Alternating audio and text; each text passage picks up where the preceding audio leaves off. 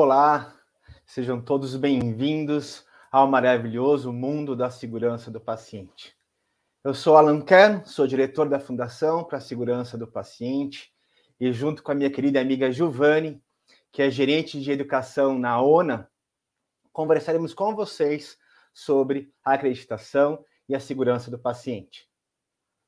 Para quem ainda não sabe, a acreditação é um método de avaliação e certificação que busca, por meio de padrões e requisitos previamente definidos, promover a qualidade, a segurança da assistência humana.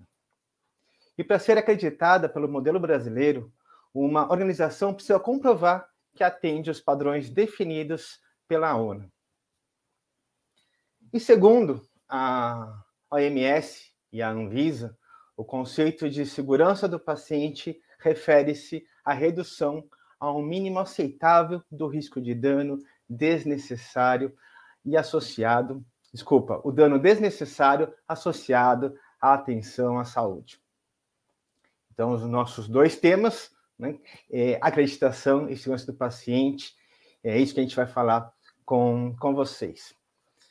É, Antes, queria falar um pouquinho sobre a, a ONA. Ela existe há 22 anos e hoje mais de 90% das instituições acreditadas no Brasil adotam os seus padrões. Giovanni, que vai estar aí com, com a gente, hoje eu dei uma, uma sapiada no site da ONA e vi que vocês já emitiram mais de 900 certificados em todo o país. Então, parabéns por esse marco, por essa conquista. Outra coisa que me chamou a atenção lá no site da ONA foi a sua visão de futuro, que é tornar a acreditação ONA reconhecida pela sociedade brasileira como sinônimo de segurança, qualidade e credibilidade. Então, Gil, se apresenta aí e já aproveita e conta para gente qual tem sido a contribuição da ONA nesse sentido. Oi, Alan. Primeiramente, muito obrigada pelo convite, tá? Obrigada a você pelo convite e obrigada à Fundação pelo convite. É um prazer imenso estar aqui conversando com você sobre esse assunto que é tão importante, né, Alan? E ainda mais com você, que é especialista e também referência aí na segurança do paciente. Então, é, pegando o gancho aí da tua fala também, né? Eu, eu trabalho na ONA, atualmente eu sou gerente da ONA, mas é, eu, já, eu já trilho essa, essa trajetória aí da gestão da qualidade há bastante tempo. É, a gente brinca que às vezes a gente para de contar os anos, né, Alan? A gente tem que, que contabilizar até onde a gente entende que, que é bacana, depois a gente para de contabilizar. Mas é importante toda essa trajetória, né? E como você contou muito bem sobre os 22 anos da atuação da ONA. E eu gosto sempre de reforçar o quanto que, ao longo desses 22 anos, é, o quanto que a ONA foi se consolidando. É, por conta de todas as partes interessadas que, que estavam desde o princípio e que foram ao longo do tempo contribuindo para que todo o sistema brasileiro de acreditação pudesse ainda hoje estar consolidado e a cada versão dos manuais, né, é, é, a ONA vem trazendo aí manuais mais claros, é, outros serviços, enfim, né, nesse sentido para consolidar cada vez mais a metodologia. E um outro ponto que eu gosto sempre de colocar lá nessa história, nessa trajetória toda, é que desde o princípio a metodologia da ONA ela é baseada em um modelo conceitual é, que faz com que ela, desde o seu princípio, que foi estruturada de uma forma bastante consistente, mas que venha se mantendo também e evoluindo ao longo desses anos. E esse modelo conceitual, né, ele é baseado então aí nos fundamentos de gestão e nas dimensões da qualidade que são refletidos através aí de todos os padrões e requisitos da metodologia. Então, quando a gente tem, por exemplo, né, os fundamentos de gestão, que é a questão da transversalidade, da orientação por processo, da visão sistêmica, né, da, da questão é, de, de ter um olhar e um desenvolvimento das pessoas, da integralidade do cuidado, bem como lá nas dimensões que a gente traz de forma forte aí a segurança do paciente, o cuidado centrado no paciente, a efetividade, a eficácia, a equidade, né, igualitária. Então, eu gosto de frisar esses dois pontos. Primeiro, com todas as partes, né, é, todas as pessoas, todas as partes, fala todas as partes interessadas para a gente nunca esquecer de ninguém, né, Alan? Porque são muitas, né? todas, é, é, é, importante que isso fique claro, as partes interessadas do Sistema Brasileiro da Acreditação a ONA é uma delas, né? E além da ONA, tem todos os avaliadores do Sistema Brasileiro de Acreditação, as instituições acreditadoras credenciadas, é, nós temos as entidades fundadoras e associadas, tem os profissionais, vocês que estão aí nos ouvindo, que estão dentro das organizações de saúde e as próprias organizações de saúde, tanto as organizações que prestam serviço para a saúde, bem como as organizações de saúde, todos fazem parte desse sistema. Né? Então, todas essas partes interessadas e o modelo conceitual é, que bastante estruturado e consistente, que fizeram né, e fazem com que, desde aí o princípio, a ONA a metodologia da ONA, de fato, é, tenha se consolidado e cada vez mais vem trazendo aí, então, a credibilidade, a, a consistência, a transformação do setor saúde, né, Alan? Então, eu colocaria isso aí, pegando o gancho da tua fala, como esses dois pontos, como dois pontos bastante importantes que a gente sempre tem que valorizar muito aí é, dentro do sistema brasileiro da acreditação. Muito bem, obrigado.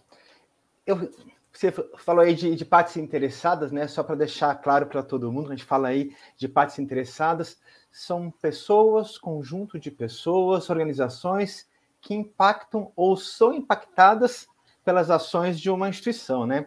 Então, legal, você trouxe aí diversos exemplos, muito bacana. Eu comentei em relação à, à segurança do, do paciente, Gil, e trouxe lá a definição da, uhum. da OMS, né? Que é reduzir ao mínimo aceitável o risco de dano desnecessário associado à atenção à saúde. Quando a gente fala aí de um, de um evento né, que pode ser e deve ser evitado, são aqueles danos que atingem o paciente, que pode estar associado a um erro. Você falou que, ops, desculpa, eu não tive a uhum. intenção, foi sem querer, então é um ato não intencional, ou então pode estar associado a uma violação, é um ato intencional. Ou seja, eu fiz alguma coisa que eu não deveria ter feito, ou eu não fiz alguma coisa que eu deveria ter feito. E sem dúvida nenhuma, isso pode ser evitado com base no conhecimento atual e nas boas práticas. Então, por exemplo, uma infecção por falta de higiene das mãos, uma, uma falha na comunicação, a gente considera isso um evento adverso é, evitável. Considerando aí todas as boas práticas que tem dentro da, da, do modelo brasileiro de acreditação, conta para a gente como que esse modelo ele consegue trazer a liderança como parte responsável para a segurança do paciente. Perfeito, Alan. E é um ponto muito importante, né, que tem sido pauta aí de muitas discussões dentro das organizações de saúde, né, o, o verdadeiro eh, papel e a verdadeira responsabilidade da, da liderança, né, e pensando em liderança como uma alta administração, bem como as lideranças imediatas aí que estão à frente dos processos, né? Como que a gente pode é, trazer aí essas ambas lideranças é, como responsabilidades e, e, e trazê-las para responsabilização em relação à segurança do paciente. Um primeiro ponto que vale a pena a gente citar aqui da metodologia é que desde lá da, da sessão 1, onde tem todas as subseções que fazem parte desse conjunto de liderança, é, lá na 1.1, que é de fato então a específica da liderança, traz ali é, que essa liderança, essa alta administração, primeiro, precisa definir diretrizes muito claras dentro da organização, né?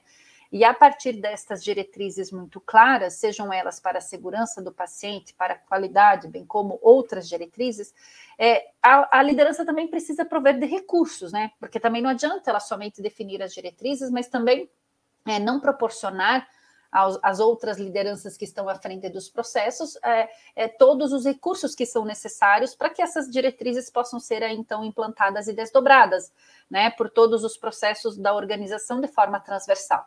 Então, essa alta administração, ela tem uma responsabilidade muito grande nesse sentido é, bem como também estabelecer um modelo de gestão que seja um modelo de gestão é, consistente, efetivo. É, às vezes a gente assim, né, vê que as organizações têm um belo planejamento estratégico, fala que, que, né, que quer trazer, ou então lá na sua visão está nítido, explícito, quanto que ela busca a segurança do paciente e a qualidade dos processos, mas quando você vai abrir aquela estratégia, aquele planejamento, você vê que não tem nenhum objetivo relacionado à segurança do paciente, né? Então, a, aonde está dentro desse modelo de gestão e dentro do, do, da estratégia da organização, aonde que está ali de forma clara e objetiva que aquela organização de fato, né, ou ela atua, pratica na segurança do paciente, ou então ela quer alcançar essa segurança do paciente. Então, acho que o primeiro ponto que a gente coloca em relação a essas a alta liderança, né, estou falando aqui da alta administração, então, é desde um modelo de gestão efetivo, uma estratégia muito bem clara, definida, e essas diretrizes é, também que, que, possam estar aí definidas e claras dentro da organização, para que, é, e prover dos recursos necessários para que tudo isso então comece a ser implantado e desdobrado dentro da organização. Então, essas eu colocaria como as responsabilidades da alta administração.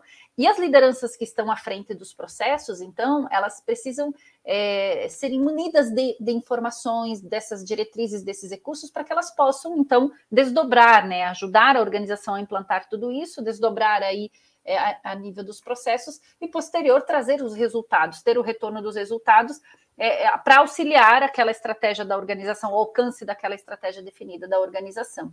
Então, eu diria que assim, as lideranças que estão à frente dos processos, elas são a mola propulsora, né, Alan? Elas é quem fazem com que o dia a dia aconteça. Elas quem, são quem fazem com que esse gap que existe entre de fato, o que se espera da segurança do paciente, o que acontece no dia a dia, esse gap, essa distância, esse abismo, de fato, seja o menor possível.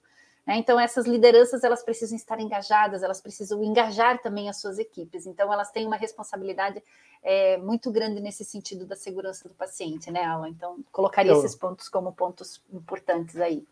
Concordo plenamente. Eu gosto de reproduzir uma uma frase que eu li uma vez no material lá do IHI, do Institute for Improvement, que é referência mundial né, em qualidade e segurança. Ele diz o seguinte: líderes são responsáveis por tudo numa instituição, especialmente tudo que dá errado. É verdade. Olha só que forte isso, né? Então, se nós temos ah. erro de medicação, cirurgia em local é. errado, troca de paciente, liderança é responsável por isso. E aqui, o que você falou, né? Então, a governança, a alta direção está dizendo quais são as diretrizes, o que deve ser feito. Né, o pessoal que está na liderança, no nível tático, tem que traduzir isso daí em como. E aí Sim. que está, né?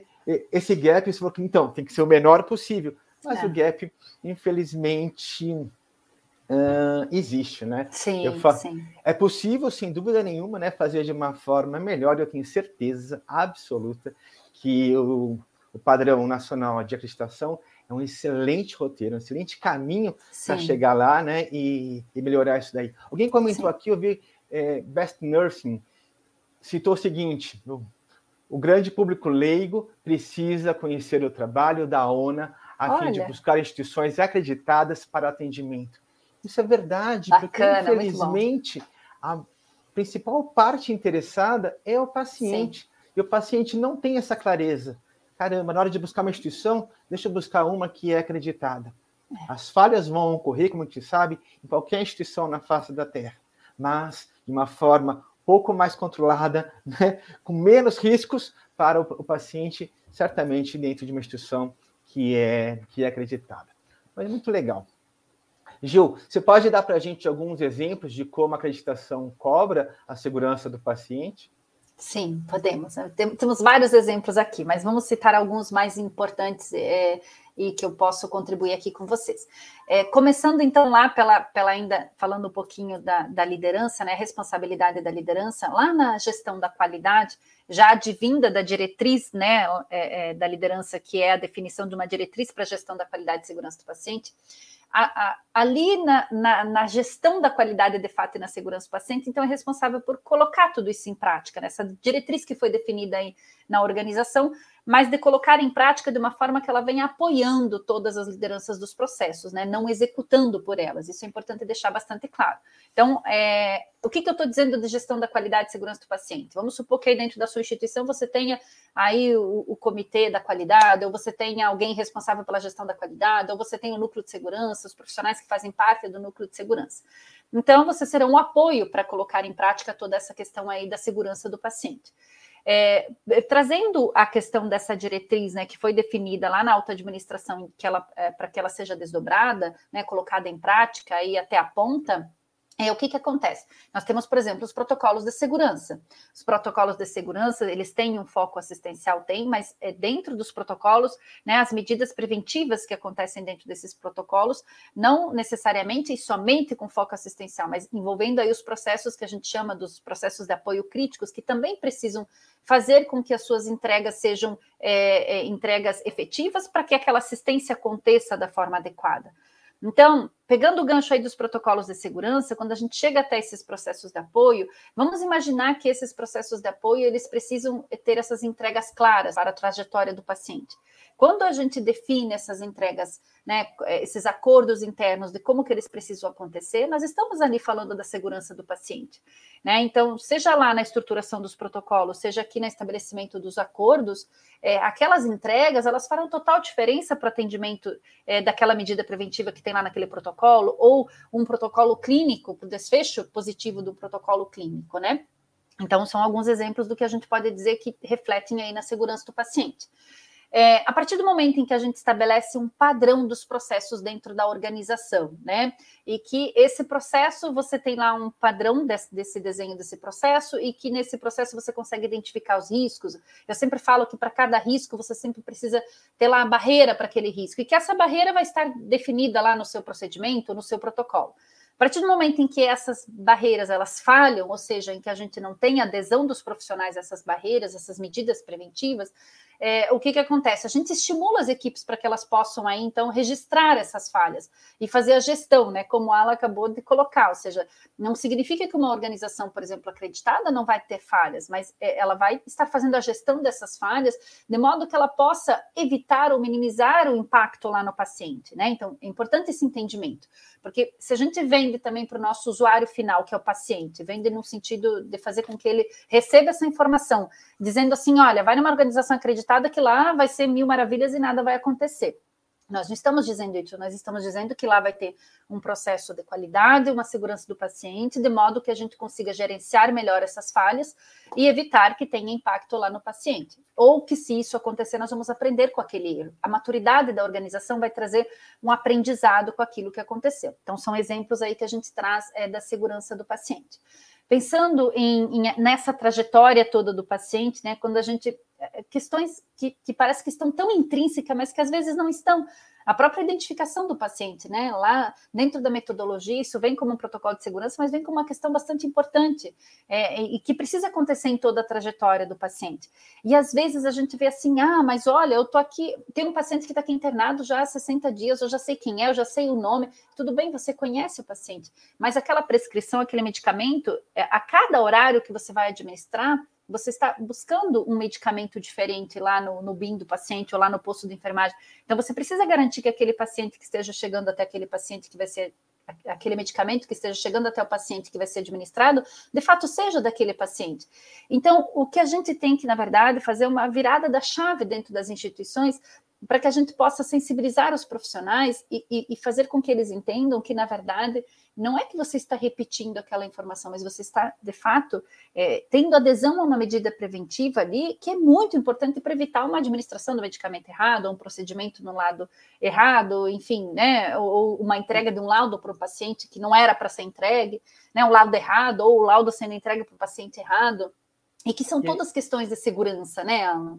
É. E aí, desculpa te interromper, mas assim, não só os profissionais da saúde, mas também o paciente, né? E o acompanhante, que também fica irritado. Depois de vários dias Sim, de internação, verdade. a cada abordagem, perguntar qual é o seu nome completo, Sim, qual é o nome da verdade. sua mãe, ou qual a sua é. data de nascimento. Existem dois marcadores, né? Para identificar o paciente. Chega na terceira vez, quarta vez, ele não quer mais falar.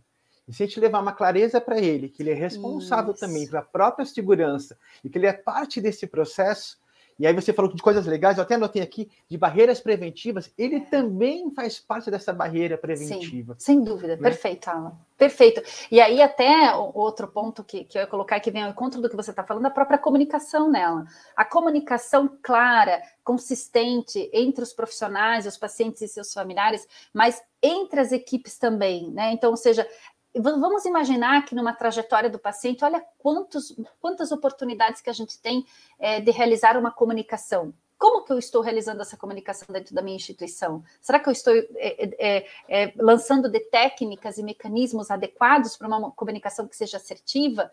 Né? Então, isso, isso, são todas questões que impactam muito para a segurança do paciente. E, e por isso. Dos... Pode falar. E comunicação é fundamental. Muito, Aqui, para nossa audiência, 70% dos eventos adversos que ocorrem numa instituição de saúde estão relacionados a falha na comunicação. Exato. Exato. Não é? E nós temos três momentos importantes de comunicação: paciente com as equipes assistenciais, as equipes assistenciais com o paciente, e aqui são universos diferentes, cada um está num mundo diferente, a linguagem é outra. E também tem uma outra situação muito importante uma comunicação entre as equipes, que também não tem fluidez nessa, nessa comunicação. Né? E aí que está é... ocorrem os eventos adversos que não deveriam acontecer. Exato. E, e, só um último ponto, Alan, assim, a gente poderia aqui ficar falando sobre todos os exemplos dela até amanhã Isso. que a gente não terminaria. Mas Isso. assim, só um ponto de atenção também. Eu falei muito alguns exemplos aí da trajetória do paciente com foco assistencial, mas lembrando que, né, se eu pensar é, num profissional administrativo lá dos suprimentos, por exemplo, que é aquele profissional que está lá naquele momento da, onde tem o recebimento dos insumos, e que esse profissional, por exemplo, é responsável pela inspeção daquele insumo na chegada dele dentro daquele hospital, daquela organização de saúde independente aí do perfil e do porte. É, se ele ali ter o entendimento né, da importância daquela inspeção que ele faz naquele momento, ele pode evitar uma, uma falha lá no paciente, porque eh, pode ser uma reação em cadeia de falhas que podem acontecer dentro da instituição. Então, é deixar claro dentro da instituição que todos, todos nós, todos os profissionais, independente de serem os ligados diretamente à assistência ou não, são responsáveis, somos responsáveis pela segurança do paciente. E a partir do momento em que a gente tem esse entendimento e que tem o um entendimento do impacto da atividade que cada um executa, muda todo o cenário. É, é, como se aquela atividade, é como não, mas aquela atividade que aquele profissional está executando vai fazer sentido, né, Alan? Então, isso é muito importante, a gente deixar claro que não importa a categoria profissional, somos profissionais da saúde, então todos somos responsáveis pela segurança do paciente. Enfim, alguns exemplos aí citando, mas tem muitos aí que a gente pode isso citar, aí. sem dúvida. Você falou várias coisas, eu anotei aqui no, no meu caderninho, você falou de barreiras preventivas, né? Então a gente tem fontes que pode causar um evento, Sim. e depois que esse evento acontece, pode transformar em consequências.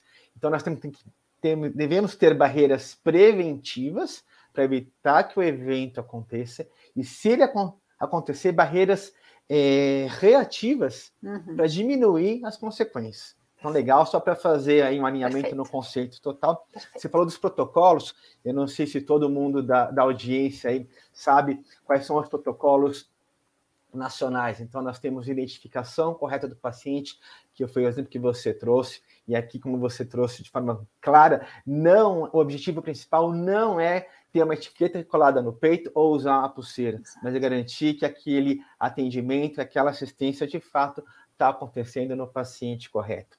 A gente fala de melhorar a comunicação entre os profissionais, foi o outro exemplo que você trouxe. Melhorar a segurança na, na prescrição e uso de medicamentos. Garantir cirurgia no local correto, procedimento correto e com paciente correto. Higiene das mãos para evitar infecção. Perfeito. Eu tenho até vergonha de falar isso no meio de uma pandemia, é. né? mas higiene das mãos é, para evitar infecção e reduzir o risco de queda e também de lesão por pressão. Legal, e aqui você ainda falou uma outra coisa sobre é, os processos de apoio. Então, quer dizer, Gil, que quando a gente fala de segurança do paciente, não é apenas para processos assistenciais.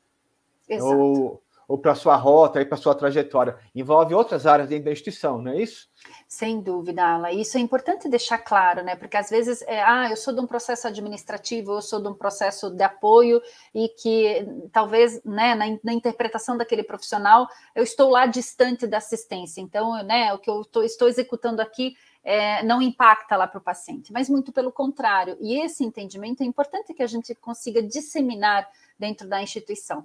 Só que às vezes a gente precisa demonstrar através de alguns exemplos. Eu, eu, eu gosto de um exemplo: é, é, ah, eu sou profissional lá da farmácia, posso ser o auxiliar da farmácia que estou verificando a temperatura da geladeira. Nossa, mas o que eu faço aqui é tão banal, né? Eu só tenho que ir lá verificar a temperatura e, e anotar aqui no checklist. Mas se ele tem um entendimento de que uma temperatura que ele registra ali da forma inadequada pode perder a estabilidade, da, da pode a, a temperatura estar inadequada da geladeira, que vai fazer perder a instabilidade daquele medicamento, que vai depois lá não ter o efeito adequado na terapêutica daquele paciente, muda todo o sentido para ele. Eu tenho certeza que na hora em que ele for registrar a temperatura da, geladeira, ele vai olhar com atenção para aquele termômetro e vai registrar no checklist da forma adequada. E, inclusive, quando algo estiver fora, ele vai ficar tão incomodado com aquilo que ele vai é, é perturbar o gestor dele até que ele faça alguma coisa. Olha, não consegui resolver, você precisa me ajudar, porque senão aquele medicamento ali não vai ficar legal para aquele paciente. Então é isso que a gente precisa, né, Alan? De profissionais incomodados, independente de onde eles atuem dentro da instituição. Porque os profissionais incomodados é que vão nos ajudar a transformar os processos, né? É isso aí. Eu aprendi uma estratégia ao longo da minha carreira ah. para incomodar as pessoas, né? E a gente sempre devolve uma pergunta para esse profissional. E se fosse alguém da sua família, alguém que você ama muito, você gostaria que alguém tivesse checado previamente a temperatura da geladeira, Exato. tivesse feito as conferências, né? Então, acho que é uma forma da gente cutucar Perfeito. as pessoas para ver se de repente muda a atitude. Sim. Né? Perfeito. E aqui também eu concordo plenamente. As áreas de apoio, áreas administrativas existem para dar apoio às áreas assistenciais. Exato. Eu também aprendi que quem não atende o paciente deve atender a quem atende. Essa frase muito poderosa, né? Então, aqui, sem dúvida nenhuma, é, é, é importante contar com esses alinhamentos dos processos assistenciais, administrativas, de apoio e infraestrutura. A gente estava falando lá da, da é, dos protocolos de, ah, de, de, segurança, né? E tem tido aí um esforço grande da, da Anvisa para desde 2013, se não me engano, né, para melhorar ainda mais a segurança do, do paciente, né? E a gente ouve falar muito aí de, do papel da, do núcleo de segurança, né? Na sua avaliação aí, como que o núcleo pode contribuir nesse contexto todo, Gil? Perfeito, Ala. Eu gostei do que a Sina colocou aqui, por mais profissionais incomodados, né, Ala? Isso aí, muito bem, concordo com você, por mais profissionais e líderes incomodados. É. Tá certo. Aí a gente aumenta mais essa legião e cada vez mais tem mais profissionais incomodados dentro das organizações. Mas você trouxe um ponto bastante importante, sabe, Ala? É, a partir da publicação né, da RDC 36, que trouxe essa questão, e da portaria 529, toda a estruturação do núcleo de segurança, do, do plano de segurança dos pacientes dentro das organizações de saúde saúde. É, você sabe que no início eu tive uma certa preocupação no sentido assim: é, bom, será que isso tinha que vir como uma legislação? Né? Não é uma coisa tão essencial que a gente precisa ter dentro das organizações, e, e, e, será que precisava realmente de uma legislação? Mas ao longo do tempo a gente, fica, a gente compreende né, a importância também das vezes se tornar uma legislação, que se tenha que se tornar, para isso se tornar uma prática dentro das instituições, que se torne, ok. Mas é, existe um ponto bastante importante que a gente precisa deixar claro, né? Às vezes a gente vê as organizações tomando um rumo que assim, ah, eu tenho lá a enfermeira do núcleo de segurança, então tudo é enfermeira do núcleo de segurança. Né? Ela quem ela quem organiza lá as campanhas, ela quem tem que ser responsável pelos protocolos, pelas análises dos eventos adversos, e na verdade aí acaba perdendo um pouco o sentido do propósito do núcleo, né? Então, a proposta do núcleo é ser multidisciplinar, justamente para que se tenha um grupo de profissionais dentro da instituição pensando ali e discutindo sobre estratégias para a segurança do paciente. E este grupo, ainda assim, por ser um grupo, não é um grupo que é o único responsável é pela segurança do paciente, como nós estamos falando aqui, todos são responsáveis. Só que esse grupo ele vai acabar capitaneando e capilarizando as estratégias dentro da organização, né? Ele vai acabar então tendo um planejamento a partir lá do plano de segurança do paciente, as iniciativas que, que vamos precisar ter aí ao longo do ano, né? Sejam capacitações, educações continuadas, campanhas, né? Revisões de protocolos, auditorias, enfim. O núcleo então vai ali dentro daquelas estratégias organizar o que, que ele precisa estabelecer ideações mas envolvendo sempre os responsáveis, né? Acho que esse é um ponto bastante importante. Então, Alan, assim, é, eu gosto de deixar isso bem claro, que o núcleo ele não é o único responsável. Ele vai discutir sim as estratégias, vai tentar organizar um plano de segurança do paciente para se colocar em prática, mas que é importantíssimo que o núcleo envolva todos os outros profissionais. Lógico, alguns mais, outros menos, as lideranças mais à frente, sem dúvida, mas que as, os profissionais dentro da instituição também tenham essa compreensão né, que a partir do momento em que se institui um núcleo, núcleo desde o cadastro até o grupo né, que, que, multidisciplinar que está ali, eles não são, este grupo não é o único responsável, esses profissionais não são os únicos responsáveis pela segurança do paciente. Eles têm a responsabilidade dessa organização, desse planejamento em conjunto com as outras partes interessadas. Mas todos continuam sendo responsáveis. Até porque, se o núcleo, por exemplo, promove uma revisão de um protocolo e que tem alguma mudança, uma medida preventiva nova que seja inserida nesse protocolo, né, a execução, a gente precisa do apoio do líder para que essa execução aconteça. Né, e, a, e a sensibilização desses profissionais lá à beira-leito, lá na ponta ou nos outros processos, para que eles entendam a importância daquela nova medida preventiva. Então, acho que é importante a gente deixar isso bastante claro é, e relembrar isso às vezes dentro das instituições, né, gente? Porque às vezes vai indo no dia a dia, a coisa vai se tornando um pouco mecânica e acaba que a responsabilidade se volta todo para um grupo, quando na verdade ela é de todos, né, Alan? Acho que é, é bastante importante a gente deixar isso bastante claro. Eu sempre falo que o núcleo ele está legislando, definindo a regra do jogo, junto Sim. com as partes interessadas, mas a liderança continua ainda responsável pela execução. Sim. Né? Então, o executivo é lá, é lá da liderança, né? E muitas vezes instituições, infelizmente, elas esquecem disso daí, joga tudo no é. colo do núcleo de, de, de segurança do, do paciente para tentar resolver as coisas, né? É. E um ponto, um ponto, só para desculpa, Alan, desculpa te atrapalhar, mas só uma Não. coisa que acho que é importante a gente falar também é que às vezes existe uma separação muito grande dentro da instituição entre o núcleo e a gestão da qualidade e acaba gerando muito retrabalho, né? Então é importante esse alinhamento dessas estratégias também. Às vezes tem instituições, por exemplo, que tem um responsável exclusivo lá para a gestão da qualidade, ou um comitê da gestão da qualidade. Então, que essas ações também sejam alinhadas entre esses membros, ou esses grupos, ou comitês, enfim, independente do como vocês os nomeiam aí dentro das organizações de vocês, para que vocês também não tenham retrabalho, né? Então, é, é importante deixar claro aí o que, que, qual a parte, né, qual a responsabilidade de cada um em toda essa estratégia aí da segurança do paciente. Isso aí. Quando a gente fala de, dessas estratégias, um ponto principal, sem dúvida nenhuma, é tentar instituir, criar uma cultura de segurança, que Sim. se envolve um conjunto de valores, que é a maneira como a gente vai se relacionar com as pessoas é, ou com as partes interessadas, as nossas atitudes, que a gente pode ser reativo ou então a gente pode ser proativo. Eu sempre comento, se nós somos reativos, a gente faz parte do problema. Se a gente é proativo, a gente faz parte da solução, né? Então envolve os valores, atitudes, competências, comportamento, tudo isso daí, sem dúvida nenhuma, vai determinar o comprometimento da gestão, da liderança né, em relação a esse tema. Uma outra coisa importante quando a gente fala de cultura de segurança é tentar aí, substituir a, a culpa e a punição pela chance, pela oportunidade de aprender com as falhas e melhorar ainda mais os nossos processos e o nosso sistema. Né? Que, sem dúvida nenhuma, as falhas vão, vão ocorrer. E aí, nesse sentido, Gil, como que a gente pode mudar a segurança do paciente ou como que a, a acreditação colabora nesse sentido?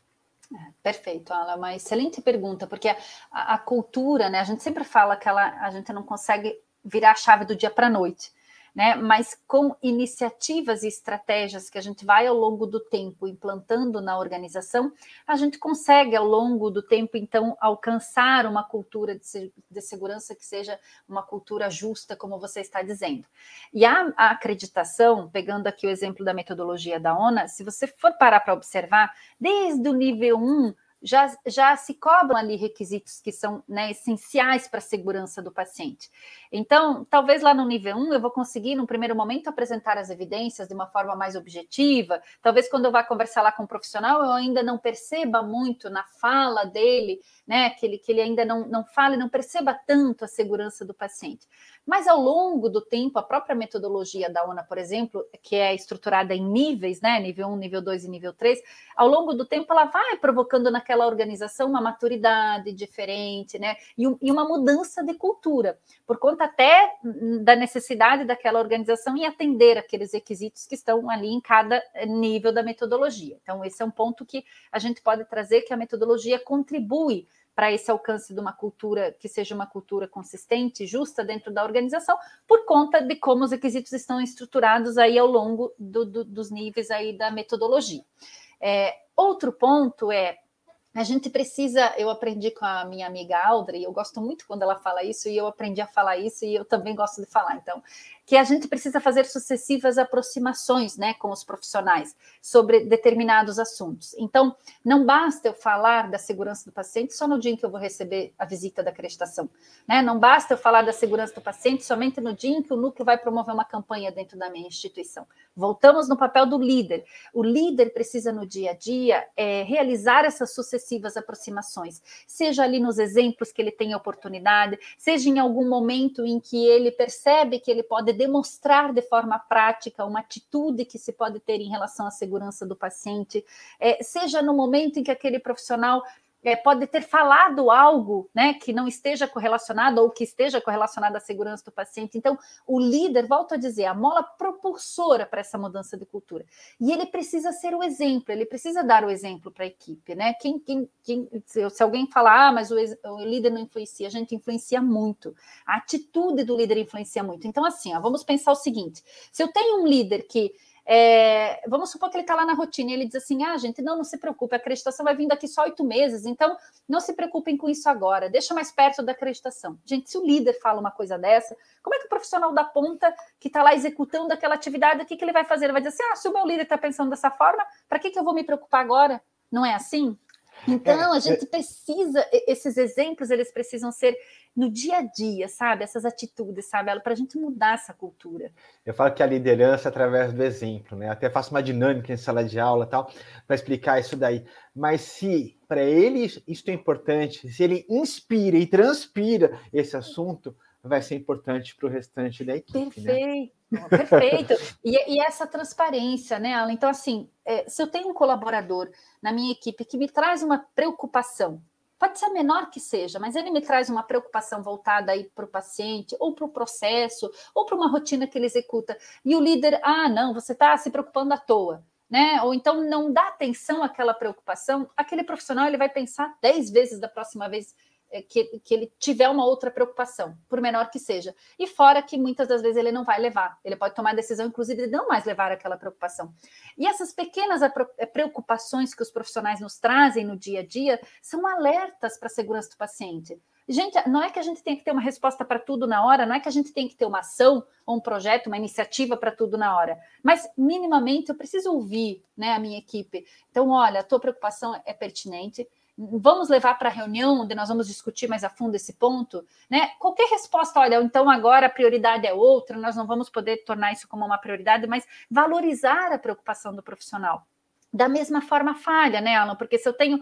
Tudo isso influencia muito para a segurança, porque se eu tenho, por exemplo, uma falha que aconteceu, e aí esse liderado ele leva para o líder essa falha que aconteceu, e o, e o, líder ele expõe esse profissional lá no meio da equipe, ou lá no, no posto de enfermagem, ou no meio do setor, como que esse profissional, de uma próxima vez, ele vai se sentir é, ele vai ter a confiança e a tranquilidade, a transparência de levar essa falha, ele não vai mais levar, inclusive não vai mais nem registrar. Então, essas questões, gente, assim, que acontecem no dia a dia, elas fazem total diferença para a gente alcançar uma cultura de segurança que seja justa, consistente, transparente. São essas ações, gente, do dia a dia que irão transformar. Tá? Não adianta a gente querer falar de, de, de, segurança do paciente só quando tem a campanha, ou uma vez por ano, ou em hora marcada. Não pode ser em hora só marcada. Nós vamos ter sim os momentos agendados, programados, para discutir mais a fundo, ou para ter uma pauta lá específica e programada. Mas o dia a dia, a gente precisa fazer com que a segurança do paciente esteja intrínseca no dia a dia. É isso que o Ela falou, né? Eu inspiro, eu inspiro a segurança do paciente. e aí ela se torna percebida pelos profissionais. Consequentemente, eles vão mudar a atitude deles também, né, Ela?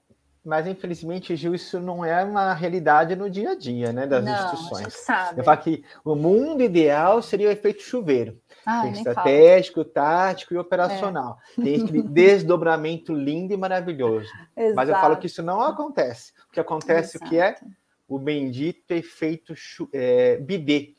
Para quem não sabe, é muito jovem, BD é uma ducha íntima. É um maluco que está lá no nível tático, tipo nós, né, tentando convencer o povo lá de estratégia que esse assunto é importante é. e deve ser, deve ser trabalhado. Né? É. Por isso que os incomodados são importantes, né, Alan? Eles nos ajudam. Os incomodados são aí. importantes. É. Aqui pintou na tela, né? Eu vi um, um, um comentário aqui da, da Cina Vieira. Ela falou: precisa educação continuada, frequente aos profissionais para relembrar que, que, a todos são, que todos são responsáveis pela segurança dos pacientes. Então, é, Sina e colegas, só educação não é suficiente. A gente fala de conhecimento, habilidade e atitude. Tem conhecimento, tem a habilidade, né? a, gente, a gente aumenta o conhecimento por meio de orientações, a gente aumenta é, a habilidade por meio de treinamentos, mas a gente muda a atitude por meio de valores e de, e de empatia. Quando a gente fala aí de, de valores, é, o que é importante para a instituição? E empatia, como eu falei para vocês. E aí, se fosse com a sua mãe, se fosse com é. alguém que você ama, você mudaria, você faria diferente? Né? Então, dá uma cutucada e realmente é, faz acontecer. Eu vi, eu vi aqui também, alguém publicou uma hashtag é, por mais profissionais incomodados. Ah, gostei da hashtag, adorei. É, eu também achei engraçado. Vou incluir essa assim... hashtag lá no. que eu sempre coloco hashtag Somos Agentes de Mudança e hashtag so, Juntos Somos Mais Fortes. Vou incluir essa também, se você me permitir, Flávia. Vai roubar a hashtag. Vou roubar né? a hashtag dela. Muito bem, né? E se a gente for pensar, Gil, por onde a gente começa? Né? Na hora de mapear os processos, que eu sei que é um dos requisitos lá do nível 1 da, da ONU, vou mapear os processos, por onde eu começo para identificar os riscos? O, a, o, mapeamento dos processos, ou seja, a gente identificar os riscos né, que a gente tem nos processos é um bom início, é um começo que nos traz uma, um levantamento dos riscos de forma consolidada, né, Alan? Porque aí a gente consegue é, inclusive não só pensar no processo como um todo, mas sim olhar nas suas etapas, tentar entender como elas acontecem e quais os riscos que estão ali naquelas etapas dos processos. Então, eu, eu coloco, eu recomendo assim que sempre um, um, um start que você pode fazer é justamente olhar para o seu processo e levar em consideração não só aquilo que acontece, mas sim aquilo que é um potencial para acontecer o que, que nos ajuda, né? Por exemplo, os resultados que você tem aí nos processos, ou registros de não conformidades, registro dos eventos adversos, os indicadores, as auditorias, são fontes que irão te ajudar a, a, a levantar os riscos de uma forma mais consistente. Então, além de você olhar né, para as etapas do seu processo, você olha aí para os resultados, e assim você consegue fazer um levantamento dos riscos de forma bastante consistente. Tá. Mas, às vezes, Alan, a gente acaba esquecendo dos riscos institucionais, né? Que são importantes também, né? Seja um risco de imagem, seja um risco que está ligado lá à diretriz institucional, um risco jurídico, financeiro, que às vezes, como a gente está ali muito no processo, se a gente também não olha um pouco para fora daquele processo, a gente pode esquecer é, de alguns riscos que são bastante importantes de serem identificados aí dentro das organizações, né? É, que a gente precisa levar em consideração. Então, aqui você falou dos riscos assistenciais, riscos organizacionais, e acho que também a gente pode incluir mais um, ver se você concorda aí com os riscos relacionados à saúde e segurança ocupacional. Perfeito, perfeito, né? com certeza, sem dúvida, com certeza, que também às vezes é outro ponto que acaba ficando um pouquinho esquecido, né? E que, é. e que tem total impacto lá na, nos outros processos, seja na trajetória, nos processos que estão atrelados à trajetória do paciente, bem como os outros processos de apoio administrativos aí dentro da instituição. Tá. Perfeito, tá. Alan. E aqui acho que a gente tem duas formas né, de identificar esses riscos. Você, a gente falou aqui dessa abordagem mais. Um, mais proativa, que a gente ia até uhum. as áreas, até os processos, identificar quais são os perigos uhum. e riscos e coisas e tais, mas também a gente não pode esquecer que tem aquela abordagem um pouco mais reativa, um pouco mais Sim. corretiva, né? Porque uhum. a gente está sempre esperando que alguém faça uma notificação ou um reporte desses, desses eventos. Sim, né? sim. Normalmente as instituições começam dessa abordagem mais reativa, depois, uhum. na medida que vai amadurecendo, amadurecendo, amadurecendo o, seu, o seu entendimento em relação à, à gestão de risco, sim. migra aí para um método mais proativo. Sim. Mas as duas sim. formas sempre vão estar juntas, lado a lado, né? Uma não, não invalida a outra, né? Não, jamais. Perfeito, Alan, perfeito. Legal, muito bem. Gil, aqui está terminando o, o, o, nosso tempo aqui para o nosso uh, bate-papo, passou depressa, né? Muito rápido. Você con contasse para a gente, primeiro, quais são os principais desafios que as instituições encontram no processo de implantação da acreditação. Olha, o primeiro eu diria que às vezes a gente tem que desmistificar algumas é, coisas no sentido assim, ah, porque a acreditação ela é muito complexa e não cabe para minha organização. É, ou então, ah, porque aqueles requisitos são muito difíceis de serem atendidos, ou porque estão muito, muito distantes da minha realidade. É, e, na verdade, gente, as metodologias da acreditação, e posso falar aí com mais é, propriedade da metodologia da ONA, ela define o requisito, né? ela define o item que você precisa é, atender dentro da sua instituição. Aquele requisito, aquele item, ele está dentro de um padrão, que eu vou ter que demonstrar evidências, né, que de fato eu estou atendendo aquele padrão e aquele requisito. Então, só que essa evidência, gente, ela é uma evidência que ela, ela vai de acordo com o contexto da sua organização, com o momento da sua organização. É, lógico que você tem que apresentar uma evidência que seja consistente, que vai evidenciar que aquele padrão esteja sendo atendido, aquele requisito. Mas é, que cada organização vai, vai, é, vai depender muito do seu contexto, da sua maturidade, do momento em que ela está. Então, às vezes, uma, uma evidência ela pode ser muito pequena comparada a uma outra organização, mas que para a sua organização, para o contexto a qual ela está, ela vai atender. Né? E fora que assim, a gente tem, por exemplo, a metodologia, ela prevê é, requisitos lá que são considerados como requisitos que não se aplicam. Então, se tem realmente um requisito que ele não faz parte daquele escopo daquela organização, né, quem vai avaliar aquela organização vai entender que aquele requisito não se aplica. Então, um, um primeiro desafio que eu colocaria é a gente desmistificar um pouco isso, sabe, Ala? Que assim, é, a acreditação ela, ela, vamos descomplicar a acreditação, né? Não vamos torná-la tão complexa porque ela não é complexa. Ela vai, é, é, tem, você tem que apresentar evidências daquilo que você tem dentro da sua instituição. E muitas das vezes, um outro desafio que eu vejo, Ana, é que assim muitas organizações elas acabam optando por buscar acreditação no momento em que elas não têm nada. Ou seja, nem, as, nem às vezes a legislação atende, legislações que são básicas. Então, muitas das vezes, a acreditação ela acaba sendo um meio, uma ferramenta para a organização conseguir ter aquilo que às vezes é básico, que ela deveria ter há muito tempo desde a sua constituição. Mas que a gente entende que é um dos caminhos que ajuda as organizações também a alcançarem aí um padrão nos processos e a segurança dos pacientes. A gente fica feliz também quando, apesar dela ser utilizada como um meio, no final ela atenda o objetivo e, né, e faz com que aquela organização de fato atinja aí o, o que ela precisa atender em termos de qualidade e segurança do paciente. Então, esse é um outro ponto que eu colocaria, que às vezes, né, a gente, por isso que, às vezes, a acreditação se torna um pouco complexa, porque eu não tinha nada. Então, eu, eu, eu, eu fiz com que a acreditação pudesse ser uma ferramenta para eu atender ou atingir aquilo que eu preciso, ou padronizar o que eu tenho que padronizar dentro da minha instituição. Né? E quando, na verdade, eu não tinha nada. Então, ela acabou se tornando um caminho mais longo ou um caminho com um pouco mais, mais de esforço por conta disso. Então, esse é um ponto.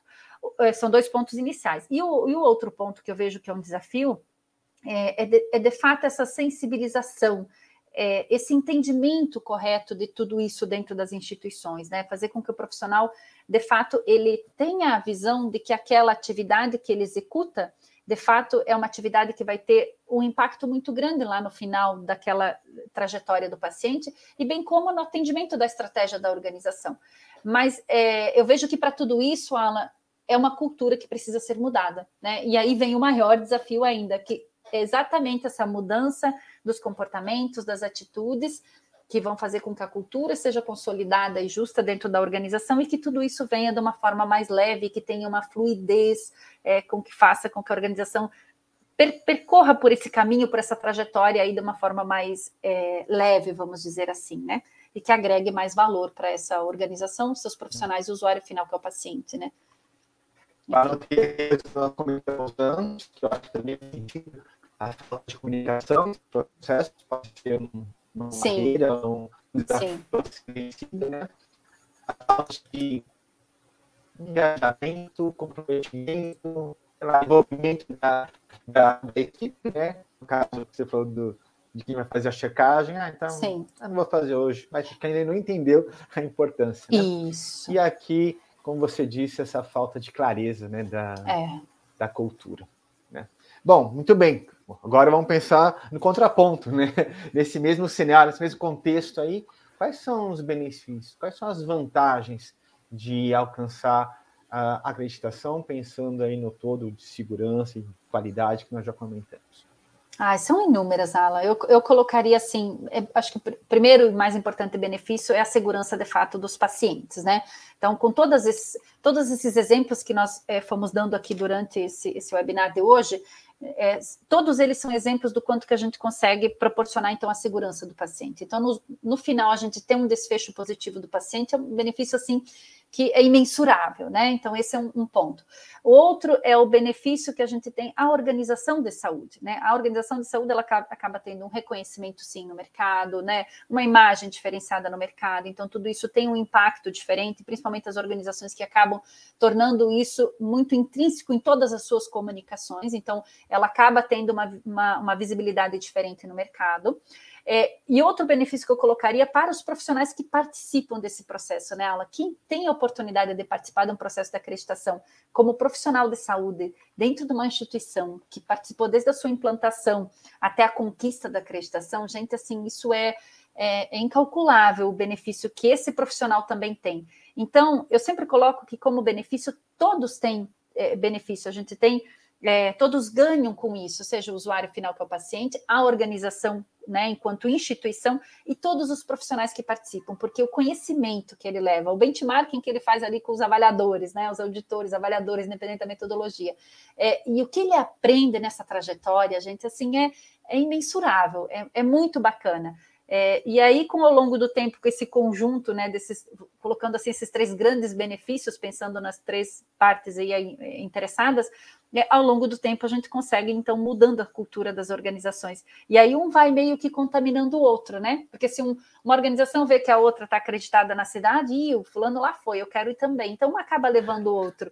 Ou o profissional diz, olha, nossa, lá na minha instituição está muito bacana, estou participando de um processo, aprendi coisas diferentes, ferramentas diferentes. O outro também quer participar, né? Então, é, pensando de forma macro, tá? Eu colocaria esses eu três rindo aqui porque, benefícios. Assim, a gente não incomoda e não cutuca só o pessoal de dentro, né? É, além muros. Exato, então, exato, sem dúvida. A, acaba incomodando também sem é, dúvida.